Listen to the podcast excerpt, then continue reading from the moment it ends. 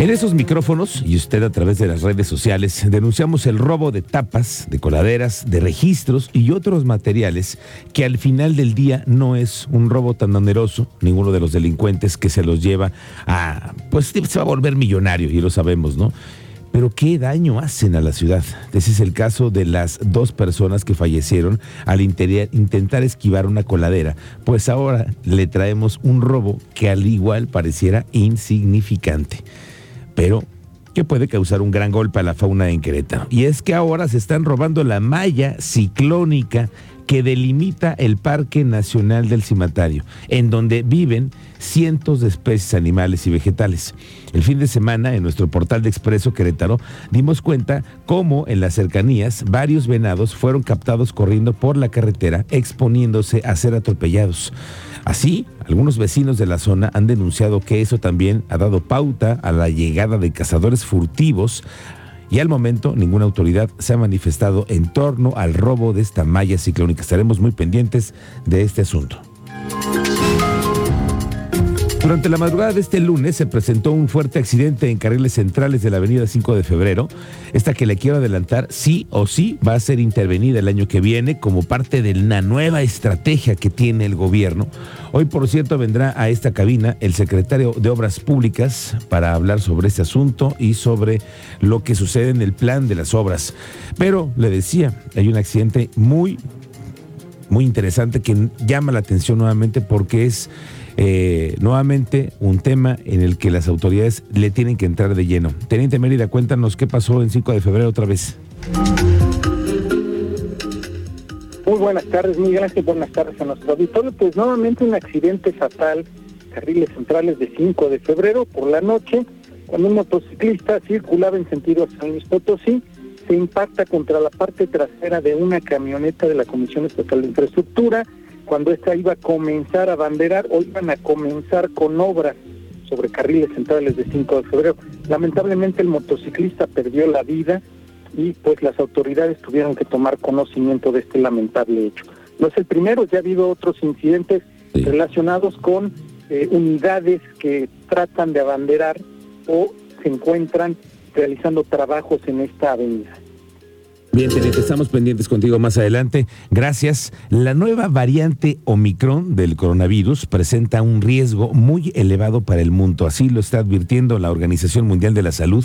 Paralelamente, el aumento del número de países donde ha sido detectada, una situación que ha hecho que el G7 se reúna de urgencia durante hoy. Omicron fue identificada por primera vez la semana pasada en Sudáfrica. Este país de África Austral ya contabilizó estas últimas semanas un rápido aumento de los contagios. El domingo hubo 2.800 nuevos casos frente a los 500 de la semana anterior.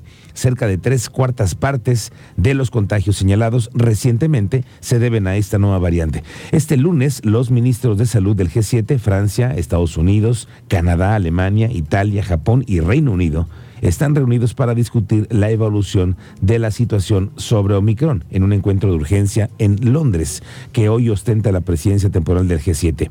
Y, por cierto, que la universidad se encuentra ya realizando un análisis bioinformático para saber si la vacuna Kivax puede neutralizar a la variante Omicron. Cuéntanos, Alejandro Payán, ¿cómo te va? Muy buenas tardes. ¿Qué tal, Miguel Ángel? Muy buenas tardes. Pues efectivamente, el día de hoy platicamos con la rectora de la UAC, Teresa García Gasca, quien nos dio una explicación acerca de esta eh, nueva variante del COVID-19, la cual es denominada como Omicron. Eh, informó que la UAC se encuentra realizando análisis bioinformáticos para saber si la vacuna Kivax 17.4 puede puede neutralizar esta variante, la cual ya se encuentra en el continente y es de preocupación destacó que es muy probable que eh, la vacuna Kivax pueda neutralizar esta variante. Pero escuchemos la explicación que nos da la doctora Teresa García Gasca. ¿Quién es Omicron? Omicron es una nueva variante de preocupación a partir del viernes 26 de noviembre. Es la quinta variante de preocupación surge en Sudáfrica a partir de un paciente inmunocomprometido, igual que la variante alfa también surge de un paciente inmunocomprometido porque el virus se encuentra en un ambiente adecuado para proliferar. Tiene más de 50 mutaciones con respecto a la variante original, 30 de ellas en la proteína spike y 10 de ellas en el dominio RBD, en el dominio de unión al receptor. Importante eso, porque esas 10 mutaciones son las que tenemos que ver si eh, nos afectan mucho en, en, cuestiones de las vacunas actuales. Está presente ya en todos los continentes. Aquí nada más, ayer yo ponía Asia, África, Europa, pero hoy por la mañana ya se determina que está en todos los continentes. En América está en Canadá, eh, hay un caso en Canadá. Son 13 países ya los que presentan esta variante Omicron. Ahora, ¿qué tiene esta variante de particular? Todavía no sabemos su alcance en cuanto a la severidad de la, enfermedad, pero sí en cuanto a su transmisibilidad. Es muy transmisible. Alejandro, cuéntanos. Así es, eh, Miguel Ángel, importante, eh, destacó que esta variante es de preocupación desde el pasado eh, viernes 26 de noviembre. Esta quinta variante ya fue clasificada como de preocupación y surgió a partir de, un paciente inmunocomprometido y tiene más de 50 mutaciones. Recordó que también es, muy probable que la vacuna Kivax pueda tener quizás una, una neutralizar esta variante al igual que las otras cuatro que se han presentado de este virus. Bien, estamos pendientes contigo más. Gracias, Alejandro Payán. Hoy viene Expreso Radio, hablando de la universidad. Hoy viene Expreso una mujer que tiene mucho ingenio y ganas de ayudar a las mujeres. Escuchen ustedes, mujeres, esto será de mucha utilidad para ustedes. Se trata de Priscila Peralta, una estudiante de la Universidad Autónoma de Querétaro, que nos viene a compartir cómo fue que se le ocurrió y logró diseñar una app para evitar el acoso a las mujeres. Sí, así es para evitar así el acoso a las mujeres. Se trata de una nueva aplicación que se llama Caminamos Juntas y que hoy vamos a platicar aquí con ella. Por favor, vacúnate. Una frase que hoy puede ser la diferencia entre la vida y la muerte en temas de COVID-19. Sin embargo, en esta ocasión la invitación es para la influenza y es que al momento se han aplicado 234 mil dosis en nuestro estado, lo que significa un avance del 42.45% de la meta. Hoy la invitación es para que los grupos de personas entre 6 y 59 meses de edad y la población de 60 años en adelante, así como mujeres embarazadas, puedan acudir a los centros de salud y unidades médicas familiares del IMSS, así como los distintos módulos que están instalados en plazas públicas y supermercados de la ciudad. El alcalde en tu calle, Luis Nava, anduvo en Guadalajara este fin de semana participó en el conversatorio en una mesa como parte de las actividades de la Feria Internacional del Libro de Guadalajara 2021. La mesa se llamó La Nueva Agenda Urbana Ilustrada y fue moderada por Héctor García Curiel. Allí le tocó exponer el trabajo de planeación que dijo que ha hecho en sus últimos tres años como alcalde de esta ciudad. Planeación en el tema de obras y cosas así y dividió en tres aspectos. Él mismo lo explica. Nosotros estamos hoy por hoy trabajando simultáneamente en tres aspectos. Primero, abatir el rezago que tenemos, cerrar las brechas con que nos encontramos, tanto sociales como económicas, y por otro lado, tenemos que hacer frente a los retos presentes, tienen que ver con la movilidad, con la seguridad, con la infraestructura, y además tenemos que trazar el Querétaro del futuro.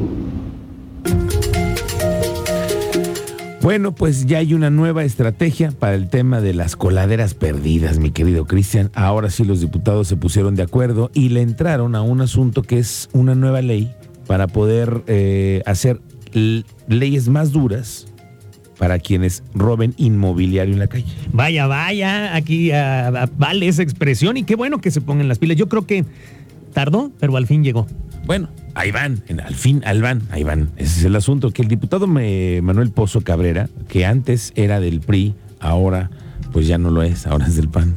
Ahora está pintadito. Ahora está un poco color, eh, empanizado, por así decirlo. Bueno, Manuel Pozo Cabrera coordinador del Grupo Legislativo de Querétaro Independiente, que está aliado al PAN, ingresó en la Oficialía de Partes una iniciativa de ley que reforma un artículo de la ley del Código Penal del Estado. ¿De qué se trata? De que esta propuesta es mandar un mensaje claro a toda persona que bajo cualquier ánimo y circunstancia sustraiga, robe o comercialice con el equipamiento mobiliario urbano que pertenece a los espacios públicos ya tuvo que llegar hasta la Cámara de Diputados el asunto del robo de alcantarillas y esta es una iniciativa de ley que van a presentar, van a analizar y van a ver si se aprueba. Aquí le vamos a avisar cómo va a ir el tema. Por lo pronto vamos a platicar con Manuel Pozo más adelante para que nos cuente también de esta nueva iniciativa que ojalá prospere en la Cámara de Diputados. Bueno, hoy viene al programa nuestro colaborador de todos los lunes, Manuel García, que ya ve usted cómo es. Pues hoy vamos a platicar aquí de quiénes son nuestros regidores en el municipio de Querétaro, cuántos son del PAN, cuántos son de Morena, cuántos son del PRI y qué hacen y a qué se han dedicado recientemente. En un ratito más aquí, Manuel García. Oiga, le cuento de una nueva regla administrativa para los burócratas del gobierno del estado. Resulta que los burócratas seguirán realizando trabajo a distancia cuando sus unidades administrativas lo estimen pertinente o les manden un oficio.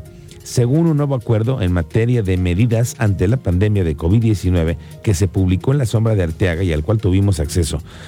En el acuerdo se emitió por la Oficialía Mayor del Gobierno, que por cierto encabeza Mario Ramírez Retolaza en el que se recomienda, escuche usted esto, a las dependencias privilegiar en la medida de lo posible el trabajo a distancia a sus trabajadores. Con la excepción de aquellas actividades llamadas esenciales, la oficialía mayor instruye a los directores administrativos o equivalentes a las dependencias del Poder Ejecutivo a ponerle la realización de sus actividades.